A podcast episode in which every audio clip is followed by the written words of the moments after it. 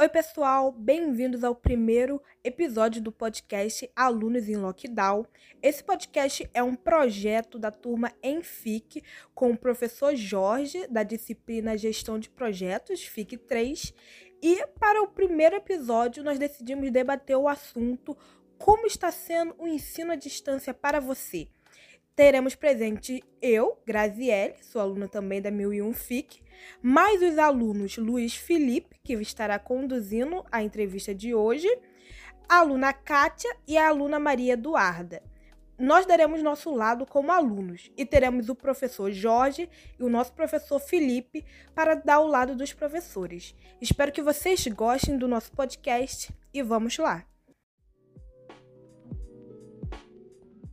Queria começar perguntando ao professor qual é a maior dificuldade que ele encontra nesse momento para explicar aos alunos a maneira que os alunos consigam compreender sem precisar usar a internet.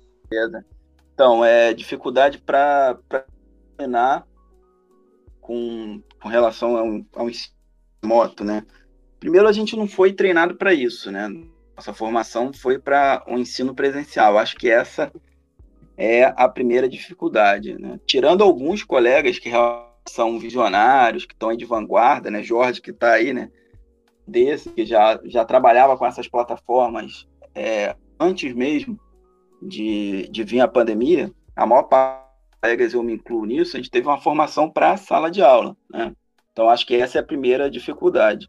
A segunda que a gente vai tentar é que a gente conhece o nosso alunado. Quando você está muito tempo colégio, você já sabe aquele cara que você tem que motivar mais, aquela menina que de repente já tem facilidade. Quando você está em sala de aula, que você explica, você faz sempre o movimento de tentar incentivar a pessoa a estudar. E aí não é só ali na frente, né? É ir individualmente, de carteira em carteira, conversando com cada um, tentando dar um incentivo.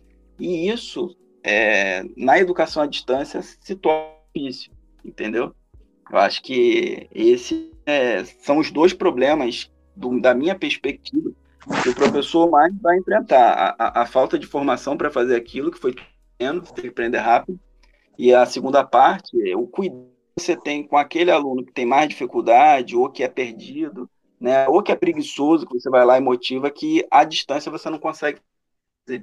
E daí você perde a maior parte da turma, né? Entendi.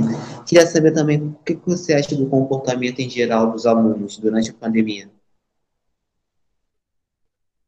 é, o comportamento que você diz, o hábito, se está estudando, está estudando isso?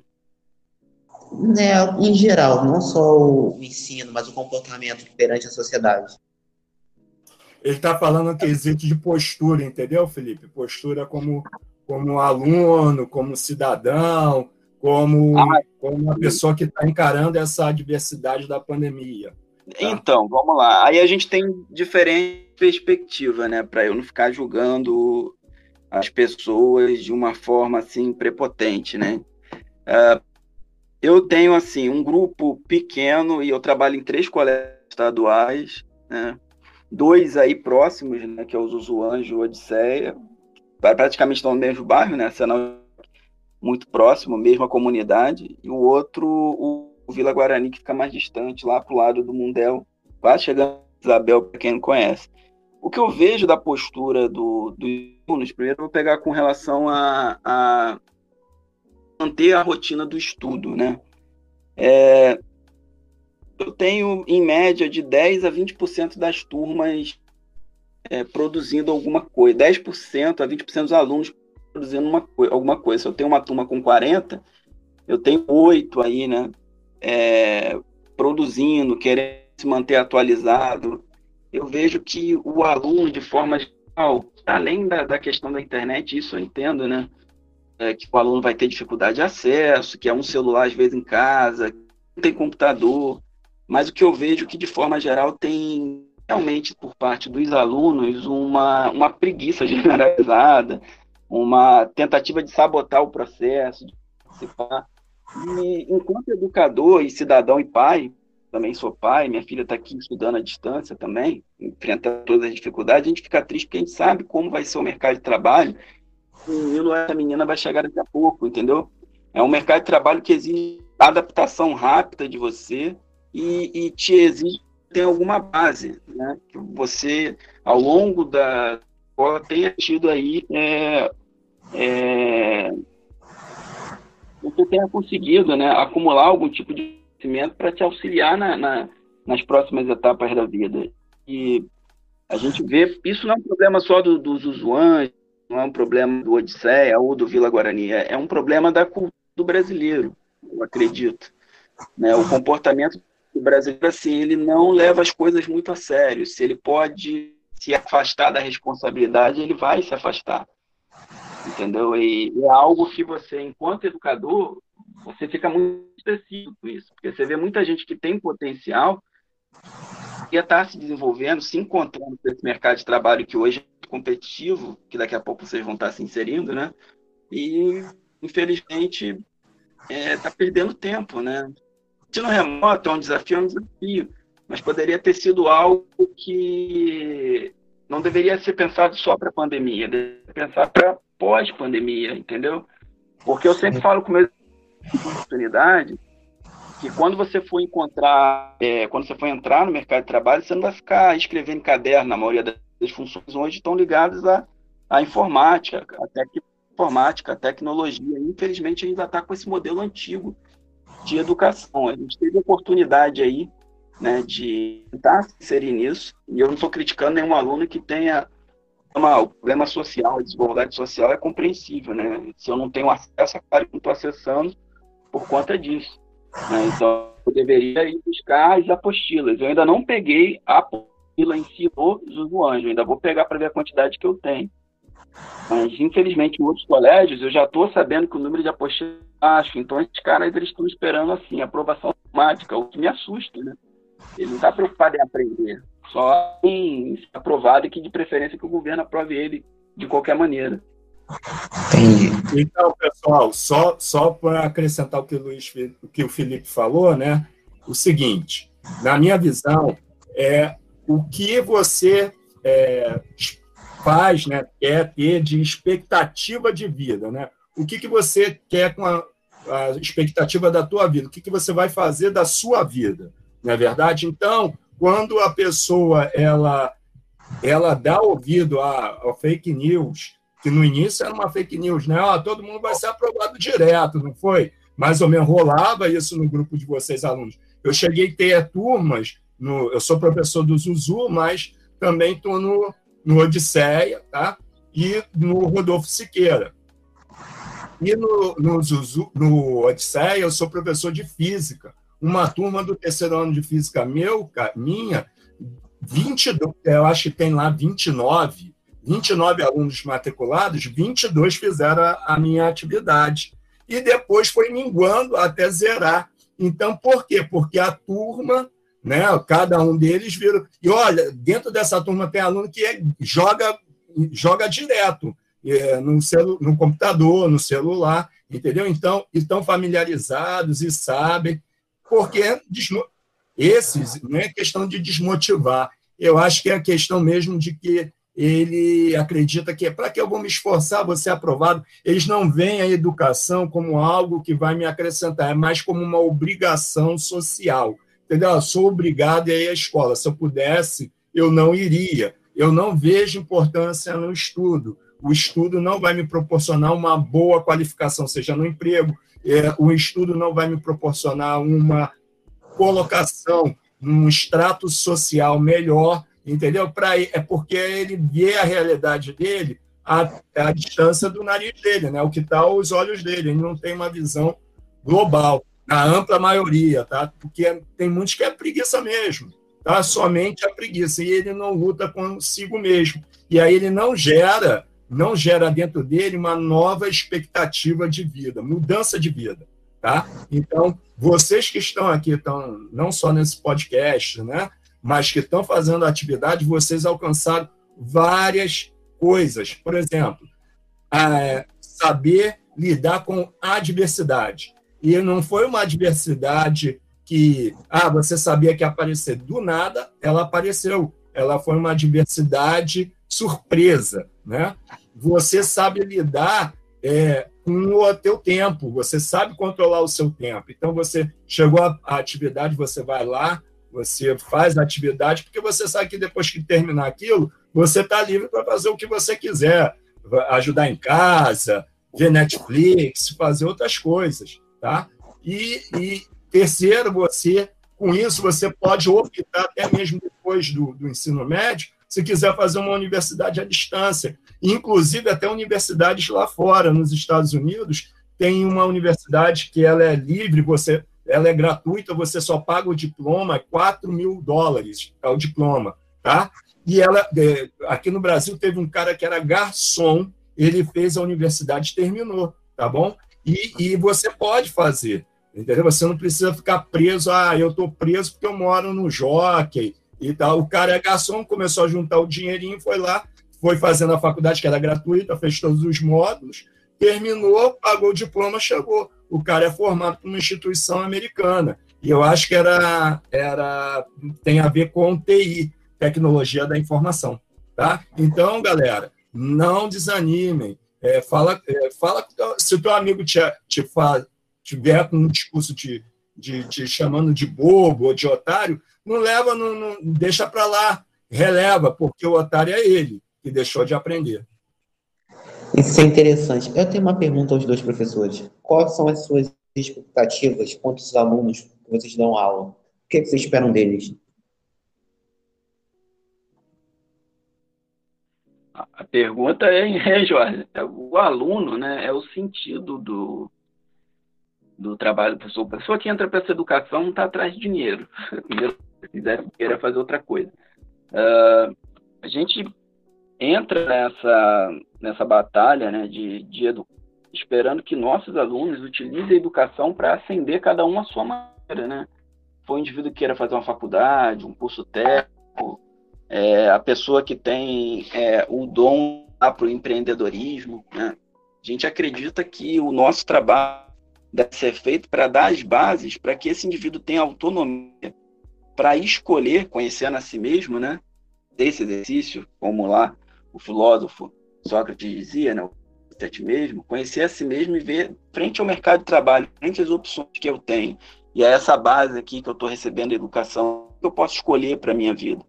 É, o professor faz o dele, né, sempre com a expectativa de que aqueles alunos que ali estão vá mais longe do que ele foi, entendeu? Eu acho que é isso que motiva, principalmente esse corpo de professores que é esse os anjos, né?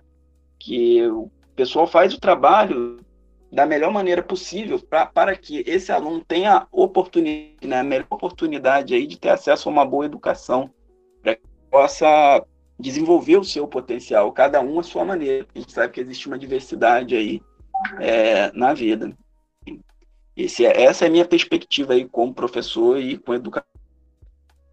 Então, eu vou citar como exemplo, eu estava vendo o YouTube, o canal do SEDAX. SEDAX é o Colégio Estadual Doutor Adino Xavier. Tá? E o Adino Xavier tem esse canal no YouTube e eles estavam fazendo uma entrevista e vocês vão ficar pasmos. Sabe quem eles estavam entrevistando? Um ex-aluno do Adino Xavier.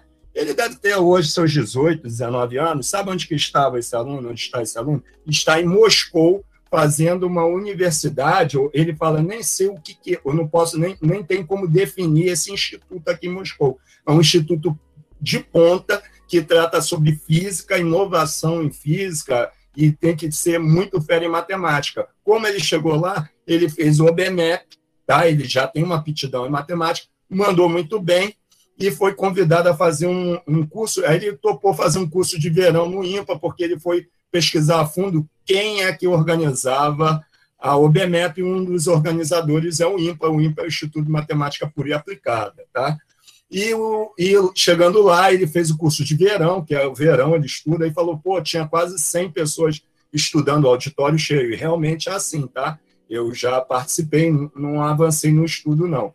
E ele estava fazendo macroeconomia, tá? matemática voltada à macroeconomia. E ele da a turma dele, só 10 terminaram o curso de verão. E dali ele foi fazendo amizade, que lá dentro tem outros departamentos que o IMPA tem convênio com, com instituições internacionais. Aí ele foi conheceu um amigo dele falou dessa instituição lá de Moscou, ele está lá vivendo. Então, quer dizer, o cara tinha, teve um objetivo de vida, ele correu atrás, né, ele já tinha aquela aptidão, descobriu, descobriu né, que poderia ir mais, além daquilo do que ele gostava no colégio. O colégio é um lugar, deveria ser, né, um lugar de descobrir talentos. Né? Como a pessoa até gosta de dizer, o que seria de Mozart se não tivesse um piano. Tá? Então, é você estar no lugar certo né, para você. É, o, o, eu gostei do, do. Não vou condenar aquele outro, aquele outro professor de filosofia, que ele é, ele é meio grosseirão, esqueci o nome dele, mas ele está falando que você é, tem, que, tem que ajudar o cosmos a te ajudar. Se você tem uma aptidão para comunicação, comunique, porque o cosmos vai te, te ajudar. Né? A escola estoicista fala isso, estoicismo. Né? Então, é isso, que, é isso que eu espero no meu aluno, que ele descubra o seu lugar no, no, no, universo. Não que ele não pode, ele vai ser, se ele descobrir aquele lugar, vai ser aquilo para sempre. Se ele quiser mudar de, de opção, ele vai ter ferramentais, entendeu? Ele vai ter capacidade de mudar de área, mudar de, de carreira, mudar de profissão. Afinal, ninguém casou com, com, carreira nenhuma. Eu, antes de me tornar professor, eu já trabalhei em escritório, eu já trabalhei em, em, como técnico de informática, entendeu? E hoje eu sou professor. Claro que com a idade fica muito mais difícil uma recolocação profissional, mas nada me impede, por exemplo, de mudar de carreira ou da carreira de professor alavancar para outras carreiras. Por exemplo, é, o Drauzio Varela é médico, mas você não diz que ele é médico, você pode dizer chamá-lo de escritor, você pode chamar de produtor é, de vídeo, porque ele fez o Carandiru, o livro foi baseou numa gerou uma peça, gerou gerou um filme. Né? Então, você pode promover cultura. E ele é médico, a sua profissão de origem. Então, é, você pode agregar outras profissões a partir da sua profissão. Tá? Eu queria fazer uma pergunta à Ana Grazielli. O que ela acha que está sendo mais difícil durante essa pandemia para Olha, eu acho que uma das maiores dificuldades é a falta de interação com os professores, assim, pessoalmente também. Porque é, quando você está em uma sala de aula, você consegue ter ali o professor, você faz perguntas, ele te responde. Né? Quando a gente está à distância, a gente tem esse distanciamento né, dessa interação. A gente, os professores demoram até responder a sua, sua pergunta, e você pode perder a sua linha de raciocínio e várias outras coisas também. Para mim, uma das maiores dificuldades é também conexão com a internet, porque eu estudo pelo meu computador e ele é muito lento. Por mais que eu prefira o computador pela tela ser maior, mas ele é muito lento. Então, tipo, já teve dever que eu estava fazendo, escrevendo tudo e aí o computador desliga, enfim, dá um, chega a dar uma raiva muito grande. Então, eu diria que seria a falta de interação, né? E tem ter que depender da tecnologia. Entendi. Grazi, eu queria que você me falasse como está sendo... Como também da Kátia, da Maria Eduarda, como tem sido essa vivência delas no ensino à distância, quais são as dificuldades, né? A Kátia fala, a Maria Eduarda é, se posicione aí o que você tem passado, as dificuldades que você tem tido e o que você aprendeu também durante esse é, estudo à distância. Não, assim, foi além da falta de comunicação, né, com o professor. Eu sou uma pessoa que aprende muito vendo. Foi muito difícil, não só pra, na escola, mas como psicologicamente, né? Porque tem gente que tem muita dificuldade de ficar preso, assim, falta de comunicação, mas é muito bom para todos ter que aprender a distância, novas. Difícil para várias coisas, mas também é bom. Você aprende novas coisas por telefone, aprende a mexer em coisas que você não sabia, tem mais tempo para fazer mais coisas. É complicado, mas a gente aprende com o tempo. A convivenciar com Kátia, dê a sua opinião aí.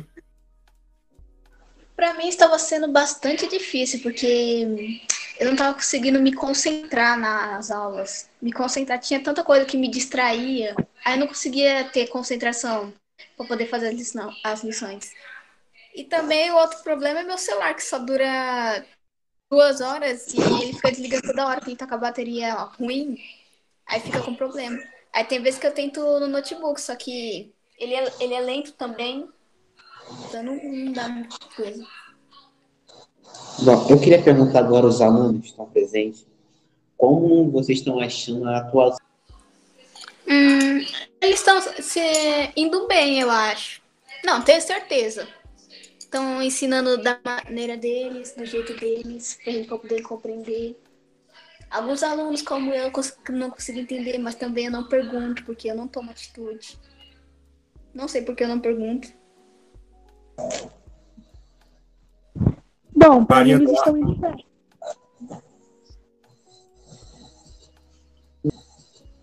Então, eu queria perguntar também aos professores se eles acham que o livro didático ainda ensina. Tenho visto muita gente que estão largando os livros, prefere mais o. Sim. É o que ocorre. O livro didático é, é uma das opções, né? Para realizar ali o, o ensino, né?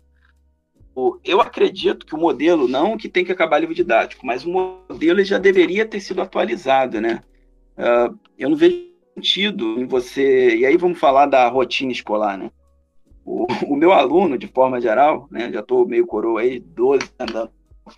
No estado funciona assim, né? Vocês recebem um livro que é pesado, ninguém quer trazer, e o aluno ele bota a aula, né? Pô, eu chego lá, e aí, trouxeram o livro? Metade da turma não, né? Se não trouxer o livro também, né, vai atrapalhar o processo ali da coisa. Eu acredito que o livro didático, até por isso que é um problema, como é que eu carrego três, quatro livros no dia que eu tenho três, quatro matérias diferentes, né? É, realmente é pesado. Já poderia ter sido atualizado, né, para PDF, eu não sei para que a gente ainda precisa do livro de papel. É, aquele, é aquela velha história. Por que, que o político não faz isso? Porque a partir do momento que ele é, transformar o livro de papel para o PDF, seria o correto, né, no meu ponto de vista, para que o aluno ter é, contato com uma mídia, com programas, né, é, que é o que ele vai achar aí no mercado de trabalho, esse político ele vai estar tá assumindo que ele vai ter que dar um, um tablet para esse indivíduo, para esse aluno, como aconteceu aqui do lado no Uruguai. A gente está no momento de pandemia, todos os alunos do Fundamental do Uruguai receberam o tablet e acesso à internet. Não dá para você falar em ensino remoto sem você dar é, o mínimo de, de, de subsídio para as famílias. Assim, eu acho que a gente ainda tem esse modelo de livro de papel, livro didático de papel? Porque é uma forma, é, no meu ponto de vista, das editoras que já estão consolidadas, que tem uma pressão sobre esses governos, fazer um lobby, de manter o seu lucro, entendeu? É, meu ponto de vista, o melhor seria o governo, antes de mudar o modelo, para ser como foi na pandemia, né? Vou botar o ensino remoto, mas não vou dar internet para o aluno, não estou nem aí se ele não tem um PC, se ele não tem um celular. O governo deveria fazer um trabalho, né? verificar quais os alunos que não têm acesso, distribuir e depois trocar. Aí você pode pensar, professor, mas dar tablet, acesso à internet para todo mundo, isso fica muito caro. É, diferença de preço de um livro de PDF, né? Vocês agora do primeiro ano viram isso, né? Você compra um livro de PDF é um preço bem mais barato do que a, a, é, aí o livro escrito, né? De papel. Diferença de preço aí e com o tempo isso já se pagaria. Claro que no momento é gasto maior, mas com o tempo já se pagaria. Mas infelizmente né, a gente sabe que há uma série de interesses por trás. Agora, pensando independente, livro didático de papel ou PDF, como uma base, é uma base para o aluno, para o aluno que está interessado ler, buscar, entendeu? Por isso que ele tem que estar tá sempre é, sendo atualizado. Né? E seria bom esse livro, né? Ele fosse essa escolha de livro fosse mais democrática. Infelizmente, hoje você de repente tem dois, três professores é, dentro de uma escola de porte médio ou grande que tem uma linha de pensamento diferente, mas eles não podem é, escolher um livro cada um. Talvez ficaria mais fácil. Hoje você precisa fazer uma votação e a maioria vence. Né? Eu acredito que a diversidade de pensamento, de sempre é, o, é o melhor para a educação. E, e, nesse ponto, hoje, a gente sofre com esse problema, né? Porque você não tem aí o professor efetivamente fazendo a sua escolha, fazer uma escolha em conjunto, né? Que fica impossibilitado devido ao livro ser de papel e de PDF. A respeito do livro digital, eu concordo com o Felipe, mas é, eu tenho uma, algo a só acrescentar.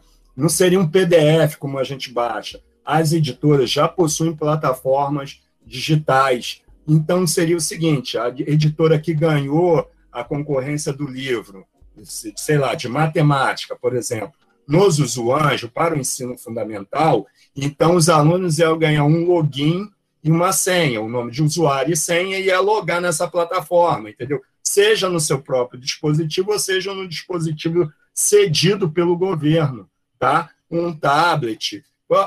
Só para vocês terem ideia, está saindo um leilão agora na, da Receita Federal que foi apreendido 30, é, eu acho, se não me falha a memória, 30 mil, não sei se a escala é essa, tá, pessoal? 30 mil ou 30 milhões de, é, acho que é na casa dos milhões, tá? De celulares da Xiaomi, tá bom? E eles vão leiloar, tá? Porque é apreendido no ano um volume imenso. Ao invés de leiloar, porque não dá, davam esses celulares? É um celular com tela grande, de 6 polegadas, já ajuda. E o Xiaomi é uma, uma excelente marca, né? Esses celulares apreendidos poderiam vir, como tem celulares, também tem tablets, né? Poderiam vir para a gente da educação, né? O que faltasse, o Estado complementaria. O Estado que eu falo, a federação, a, a União, né?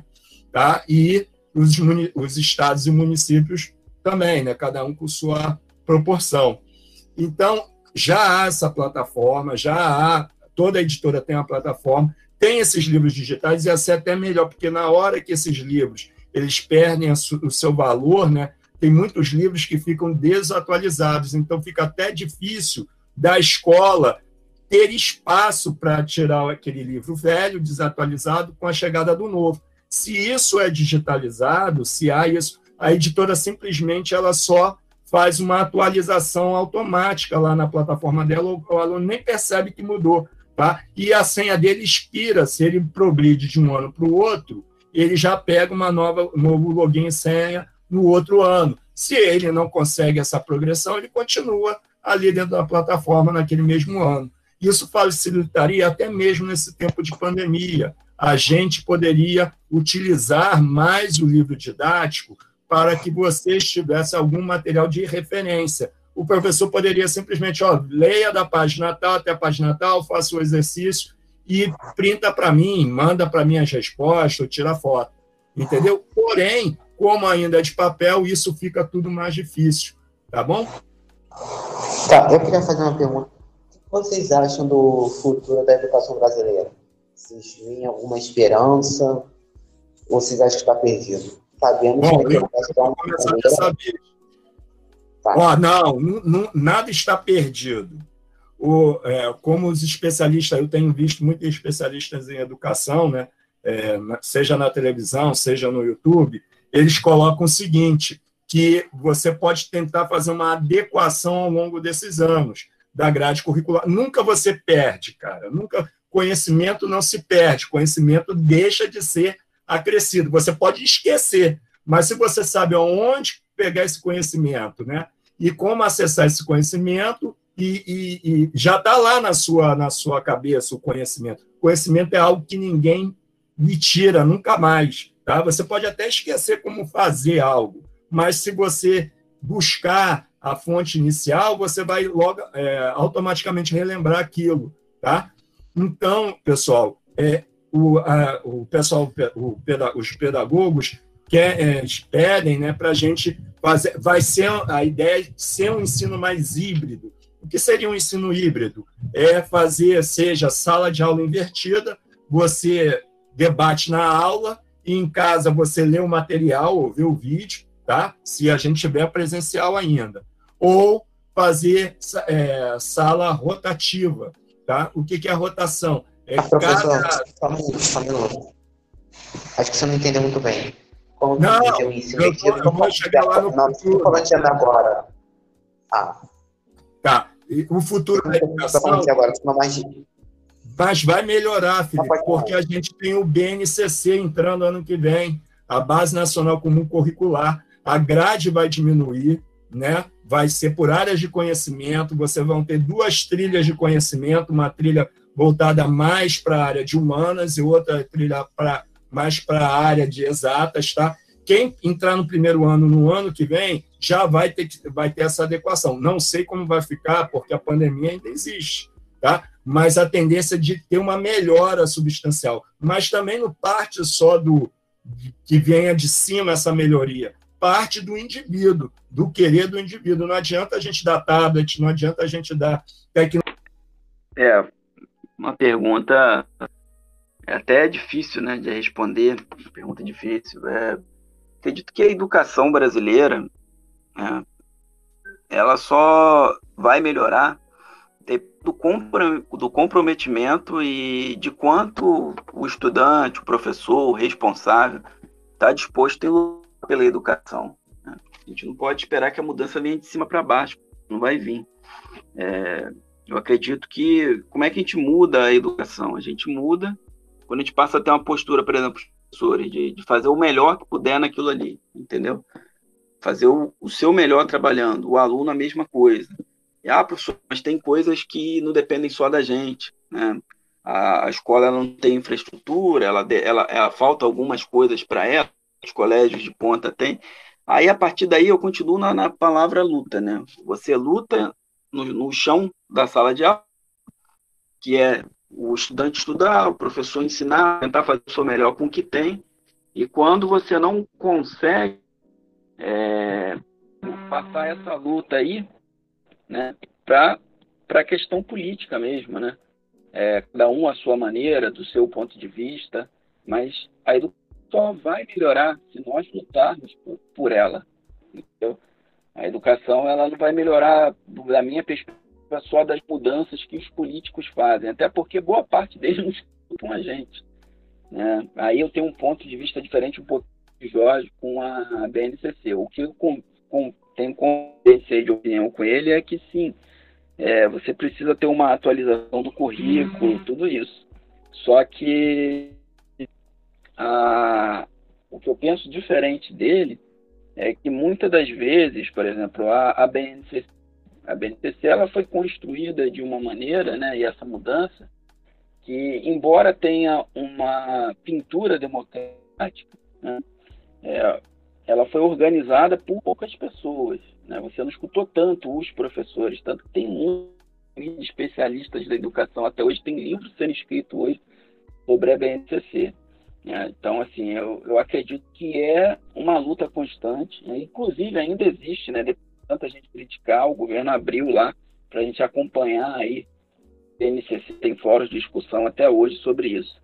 Mas a mudança, a melhoria da educação, ela sempre parte luta né, do estudante diariamente, né, e enfrentar a preguiça, enfrentar a dificuldade para conseguir aprender, do professor ensinar, e para além disso, né, cada um aí com sua política, é, como cidadão, lutar efetivamente pela educação, se manifestar em prol da educação e dar mais ouvinte de direita, esquerda, centro, não é isso que eu estou falando aqui, mas mais ouvidos e voz para políticos que não só falam, mas que fazem alguma coisa com relação a isso. Eu acho que pensar a melhoria da educação não é esperar só dos professores, esperar dos políticos, é algo que depende do pai de aluno, da mãe do aluno, da aluna, do aluno, de todo mundo, e de uma luta constante. E se essa luta não for levada a sério, não melhora. Né? É capaz até de perder né, o avanço que as gerações anteriores conseguiram para a gente. Então, os senhores acham que o modelo de educação que temos hoje no Brasil é ineficaz? O modelo hoje de educação no Brasil, como está hoje, ele não tem gerado bons resultados, ele não é ineficaz, ele só não tem gerado bons resultados. Tá? É, ele, tem, ele tem avançado, mas avançado muito pouco.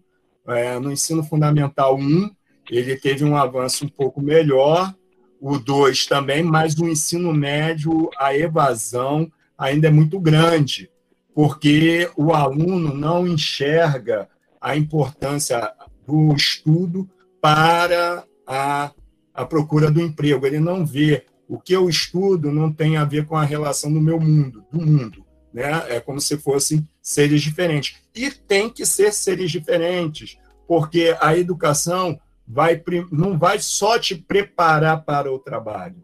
A educação vai te preparar para a vida. E a vida é você quem faz a sua vida, as suas decisões. Então, eu não posso te preparar só para você ser, por exemplo, auxiliar de escritório ou um técnico administrativo. Se você quiser ser, por exemplo, um juiz, um advogado, ou se quiser fazer ciência, pesquisa, ou se você quiser ser botânico, ou se você quiser ser historiador, então isso vai de cada um. Então a escola realmente ela tem que ser bem ampla, tá? Ela não pode ser é, específica, tá bom? E essa especificidade, caso você queira e precise, você que vai galgar no, no avançar da educação, porque a educação não fica só nesse no ensino fundamental 1, no fundamental 2 e no ensino médio, tá? Ela vai muito além. Ela vai pelas suas capacitações, né, cursos de capacitações, capacitação, a faculdade, a pós, tá bom? Então, mas ela tem andado, é, é, como os especialistas falam, ela dá um passo para frente, aí vem uma, uma diretriz do, de um, algum governo e volta dois para trás, depois dá um salto para frente e volta dois, dois três para trás. Mas nesse avanço e, desav e decêncio, né, essa, essa queda, essa descida, é, a educação tem progredido. Poderíamos estar muito, mais, muito melhor seja como ranking, seja como nação, tá? Mas é tudo parte seguinte, a, a nós, eu, você, o, o, a população tem que encarar a educação como norte principal da nossa nação, para que a gente seja uma sociedade evoluta, evoluída e possamos galgar inovações. Então, assim, quando a gente pega aqui internacionais como PISA, né, é, é, nós vemos que o Brasil realmente fica numa posição é, bem abaixo. Né? A gente está sempre com, com um posicionamento bem é, distante se a gente for comparar, por exemplo, o Brasil em, em ranking, por exemplo, de, de economia. Se a gente pensar em PIB, a gente está aí sempre entre os 10 é, principais países. Agora, educação, a gente está sempre em uma posição né, bem, bem aquém aí do que nós nós estamos, é, do que nós deveríamos estar quando com a economia. Eu acredito que a educação ela precisa ser reformulada e essa reformulação, essa reforma, ela não pode ser imposta de cima para baixo. Ela tem que ouvir os alunos, tem que ouvir os professores, os pais dos alunos. E problemas que a gente tem em termos de qualquer reforma quando a gente pensa um governo, já há interesses, né, é, econômico e interesses políticos por, por trás dessa. Então se torna muito difícil pensar uma reforma na educação, como em qualquer área, e na educação é pior ainda. Né? Por que, que eu digo que é pior ainda na educação? Porque todo político, independente lá é, do espectro político, esquerda, direita, assim, é, ele sabe, político brasileiro, que a, se você tiver um cidadão mais consciente, com mais autonomia, esse cidadão deixa de depender dele. E a gente tem uma parcela significativa dos nossos políticos que vivem do clientelismo, né? da dependência das pessoas. E eles não querem que as pessoas tenham autonomia. E da autonomia, né? dar educação de como você tem em outros países, vai quebrar a origem do poder. Não estou falando que todos os políticos são assim, mas boa parte deles. Então, é aí que a gente tem um problema aí para pensar, né? Mudar esse sistema de educação, né, sistema educacional, que sabemos que não está atendendo aí é, o objetivo principal, né, que seria é, formar o para o mercado de trabalho, formar um indivíduo para a cidadania, formar esse indivíduo a ter conhecimentos básicos, porque ele vai precisar é, da própria saúde, ter um mínimo aí é, de conhecimento sobre outras questões que tem a ver só com a, com a vida dele para a convivência social. Então, eu acho muito complicado esse ponto, né? A gente sabe que não está atendendo, né? Mas, ao mesmo tempo, pensar reforma se torna algo muito difícil. Queria perguntar aos alunos, queria perguntar aos alunos o que, que, eles acham sobre esse modelo de educação, se eles estão conseguindo aprender, se eles acham que tem alguma matéria que está sendo inútil para eles, que eles acham que você se refere ao ensino à distância ou ao modelo atual de educação do, Brasil mesmo? Olha, eu acho, né, que realmente muitos alunos falam sobre isso do ponto de vista que tem alunos que têm interesse em outras áreas e tipo eles se sentem obrigados a aprender, a estar tá estudando uma coisa que não, não para ele não é útil no sentido de tipo, eu não quero, é, por exemplo, matemática. Ah, mas eu quero ser escritor. Para que eu vou usar matemática escrevendo? A gente sabe que no final das contas a matemática está na nossa vida mesmo, de qualquer forma. Então é importante aprender. Mas eu realmente acho que deveria ter opção, o aluno poder ter mais é, autonomia no que ele quer aprender, sabe? Deveriam dar mais voz aos alunos sobre o que funciona para eles, o que não funciona, é, a forma como os conteúdos estão sendo a, apresentados, se está sendo efetivo para eles ou não. Então, eu acho que muita, muitas vezes alunos estudando, estudando o ano todo, é, a vida toda, né? Esse, todo esse processo, esses anos é, que faz parte da vida escolar e não estão completo, não estão com o que eles precisam, o que eles querem para seguir a carreira, para seguir uma carreira. Então, acho que deveriam ouvir mais os alunos, sabe? Para que um aluno venha usar esses anos que ele está na escola se realmente ser útil para o que é. Maria Eduarda, pode dar a sua opinião.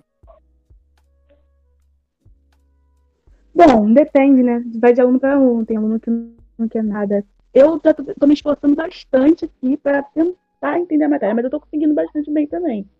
Acho que o Brasil tem, tem jeito, só vai. Kátia, o que você acha do nosso sistema atual de educação?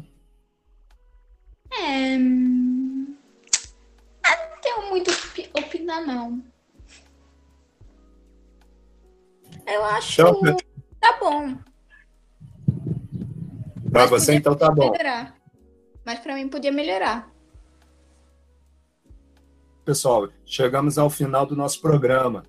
Tá? A, a podcast Alunos em Lockdown, hein? Do... Espero que vocês tenham gostado, né? Da nossa, do nosso podcast. E se vocês quiserem, pode procurar nosso livro na Amazon, Alunos em Lockdown. E é isso. Os outros alunos querem se pronunciar, dizer alguma coisa? Vale a pena comprar o livro. Grazi, Felipe, quero agradecer o professor Luiz, o professor Felipe por participar do nosso primeiro, né? Nossa primeira gravação aqui do nosso podcast, do FIC 3, Gestão de Projetos, tá bom, Felipe? Muito obrigado aí. Tem alguma consideração final a dar? É, eu agradeço a oportunidade né, e iniciativas como essa, né, de você conversar, debater sobre o dia a dia, ela deviam estar mais presente na escola, né?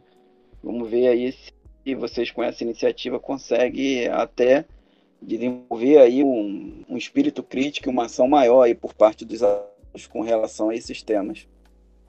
Kátia, alguma palavra final a dar? Ah, gostaria de falar para o nosso livro, que está ótimo, está muito legal. E agradecer por, por poder conversar aqui. E é isso. Então, pessoal, muito obrigado por, pela participação de todos no nosso, nosso podcast, Alunos em Lockdown, e até a próxima.